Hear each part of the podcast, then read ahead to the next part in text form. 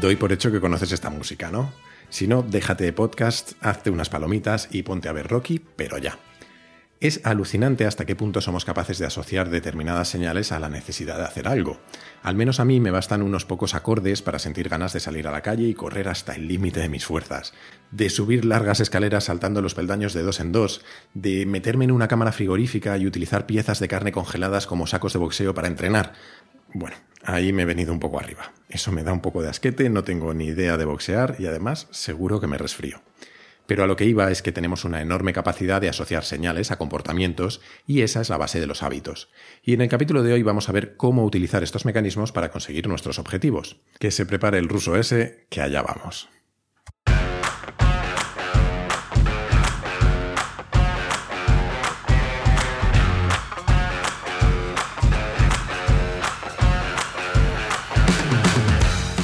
Soy Jaime Rodríguez de Santiago y esto es Kaizen, el podcast para mentes inquietas en el que te acerco a personas, a ideas y a técnicas fascinantes de las que aprender cada día.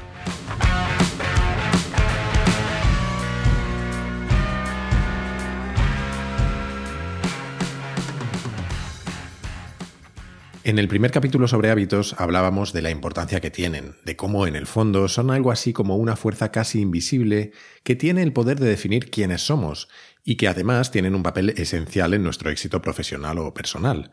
También hablamos de algunas teorías sobre cómo se forman, vamos, de cómo se generan bucles de comportamiento que convierten determinadas acciones en hábitos. Y hoy toca profundizar en cómo tomar el control de los mismos. El caso es que durante mucho tiempo yo pensaba que cuando quería hacer un cambio en mi vida o conseguir un objetivo, lo más importante era la fuerza de voluntad. ¿Que tenía que aprobar seis asignaturas en un cuatrimestre de la carrera? Pues tenía que tener la fuerza de voluntad de decir que no a todas las tentaciones que se interponían entre los libros y yo, a ser capaz de decidir entre meterme en la biblioteca a pegarme con ecuaciones diferenciales o irme a jugar al fútbol con mis amigos, al cine con mi novia o a conquistar civilizaciones enteras con un juego de ordenador. Y no sé en tu caso, pero en el mío las ecuaciones diferenciales perdían casi siempre al menos hasta que estaba al borde del abismo y quedaba tan poco tiempo para los exámenes que la decisión era otra, o los marcianitos de la Play o suspender. Y aún así a veces ganaba la Play, ¿para qué nos vamos a engañar? Y es que cuando te enfrentas a este tipo de decisiones te pones en una situación muy complicada. Tienes que renunciar a una gratificación inmediata en favor de una satisfacción futura, y eso no se nos da muy bien. De hecho, con el tiempo yo fui aprendiendo que seguramente la mejor forma de tomar la mejor decisión en situaciones como esta era simplemente no tener que tomarla, automatizarlas. Y ahí es donde empezó mi obsesión por controlar mis hábitos. Claro, que una cosa es tener claro que los hábitos son una buena solución a estos problemas y otra saber cómo generártelos. Y es que cuando llegas a la conclusión de que quieres diseñar tus propios hábitos para cambiar cosas de tu vida, lo siguiente que suele suceder es, me vas a permitir que lo diga así, que se te va la olla y te montas una película maravillosa en tu cerebro de todo lo que vas a conseguir. Te proyectas inmediatamente a tres meses o seis meses después de empezar y te ves con un cuerpo que ya quisiera Thor. Y luego resulta que la realidad es más tozuda que tus ganas, te decepcionas, te frustras y te rindes. Y al tiempo vuelves a intentarlo, y te vuelves a flipar, y te vuelve a pasar lo mismo. Así que de lo que vamos a hablar hoy es precisamente de cómo diseñar nuestros hábitos o romper con los malos de una forma efectiva. Y lo que te voy a contar es, en realidad, el resultado de meter a todos los autores que yo conozco sobre estos temas en una batidora y ponerla a funcionar al máximo. Espero que no me hayan quedado grumos. Eso sí, en esta mezcla hay más cantidad de un ingrediente que del resto, y es que he utilizado a James Clear y a su libro Atomic Habits como una columna vertebral de la mayor parte del capítulo, pero como te digo, hay referencias a muchos más autores, así que para no marearte durante todo el capítulo soltando títulos de libros y peor aún, autores cuyos nombres siempre me cuesta pronunciar, te he dejado en las notas una lista con los mejores libros sobre formación de hábitos. En fin, no me enrollo más, que hoy tenemos mucho de lo que hablar. Vamos a por ello.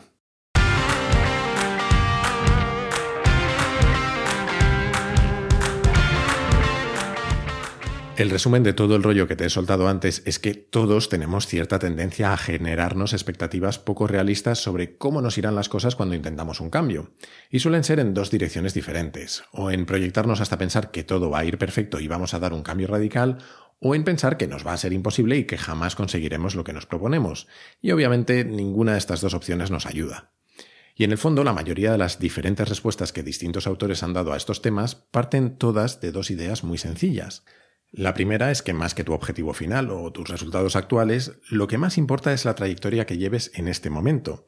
Al final, tus resultados actuales no son más que una medida desactualizada de tus hábitos anteriores. El dinero que tienes en la cuenta es el resultado de lo que tus hábitos de generación de ingresos, ahorro y gastos te han llevado a hacer. Igual que tu peso actual es el resultado de tus hábitos pasados, mientras que tu ahorro, tu peso o tu conocimiento futuros serán el resultado de tus hábitos actuales.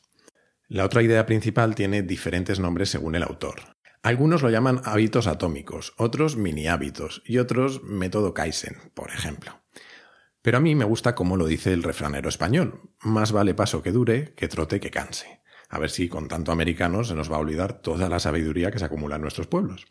Porque en el fondo todo es lo mismo. Diseña hábitos sencillos, aunque parezcan poco ambiciosos, porque son los que conseguirás repetir fielmente y por lo tanto los que conseguirán un cambio real. Vale, todo esto está muy bien, pero ¿cómo diseñas un hábito?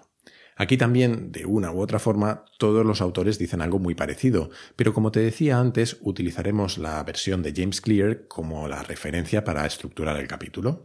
Y para él hay cuatro leyes para construir hábitos. Vamos a verlas.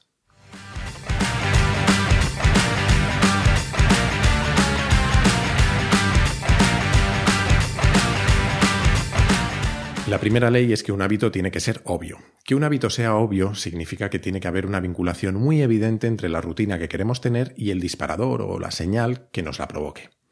Para eso, lo primero que hay que tener es un hábito bien definido. No es lo mismo decir quiero hacer más deporte que escribir en tu calendario. Todos los días a las 7 de la mañana voy a pasar media hora levantando pesas en el gimnasio de la esquina.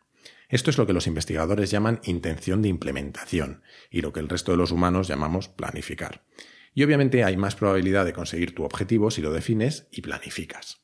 Pero seguramente la forma más sencilla de hacer obvio un hábito es asociarlo a otro que ya tenemos adquirido. Es decir, convertir un hábito en la señal que nos lleva a hacer otro.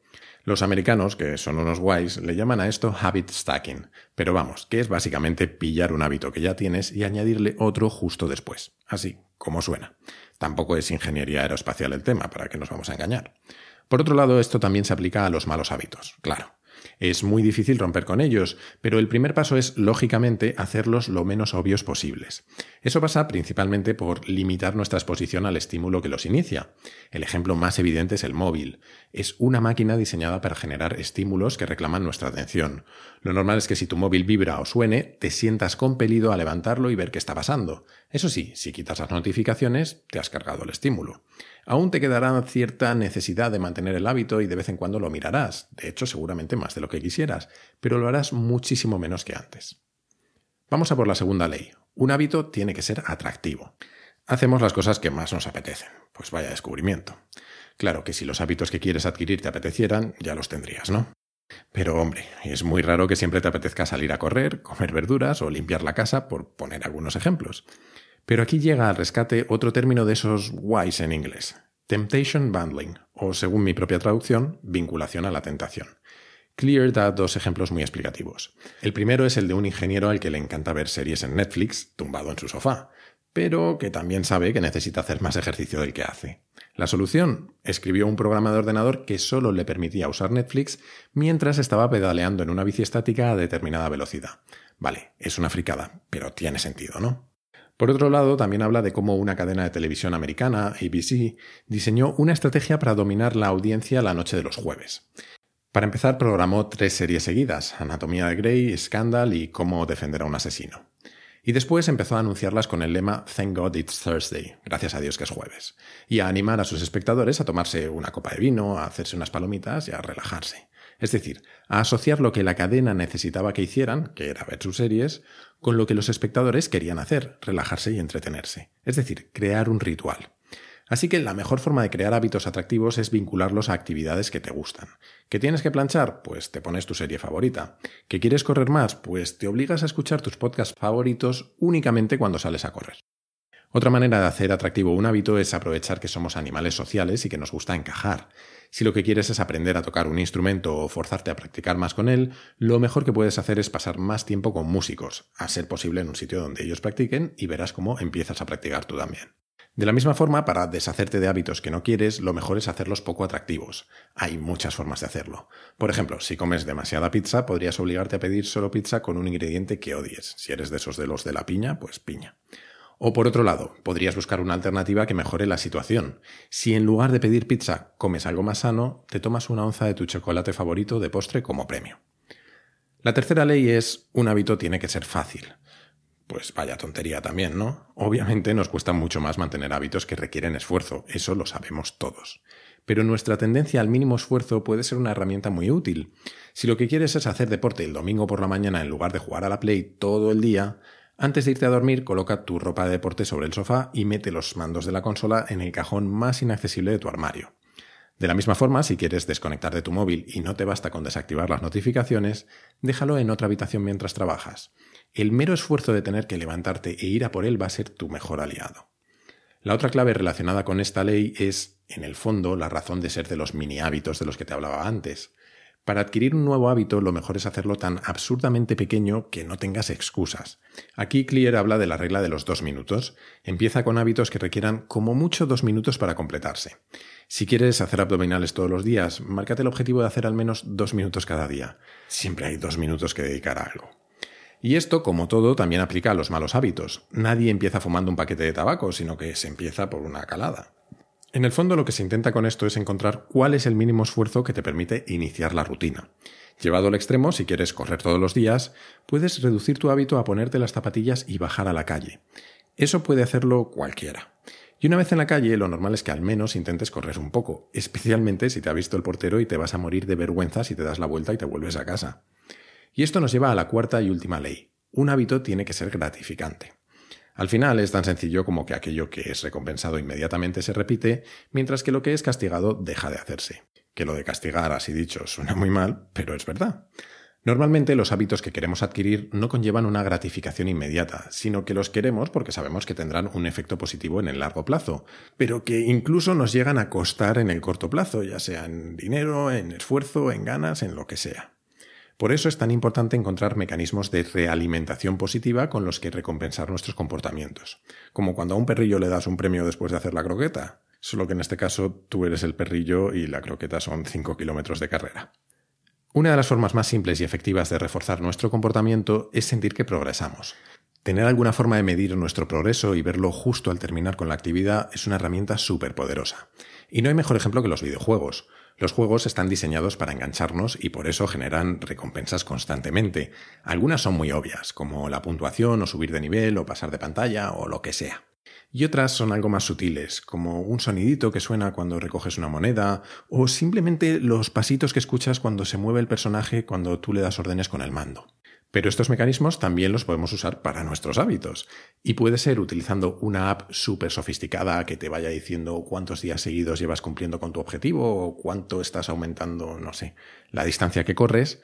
O puede ser algo tan sencillo como una hoja de papel en la que escribes una X cada día que cumples con tu objetivo.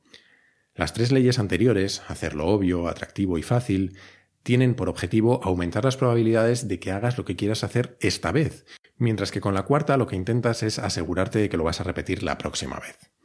De la misma manera, a la hora de evitar malos hábitos, hay mecanismos que nos provocan un cierto castigo inmediato y reducen que queramos repetirlos en un futuro. No quiero decir que te flageles si has hecho algo que no querías hacer, sino que puedes diseñar sistemas o entornos que penalizan los comportamientos que no quieres tener. Y seguramente la forma más efectiva es la presión social. Hacer a otros conocedores o, mejor aún, partícipes de nuestros objetivos es la herramienta más efectiva que tenemos.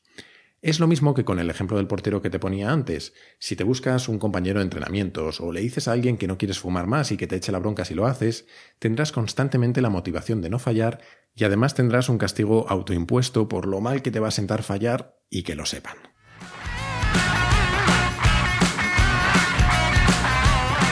En los dos capítulos que hemos dedicado a los hábitos hasta ahora, he intentado darte las principales claves para poder utilizarlos de manera inmediata en tu día a día y que te ayuden a alcanzar las metas que te marques. De todas formas, como te decía al principio, te he dejado una lista súper exhaustiva con los mejores libros sobre estos temas en las notas del capítulo. Así que con esto terminamos, al menos de momento, esta miniserie sobre hábitos y obviamente el capítulo de hoy.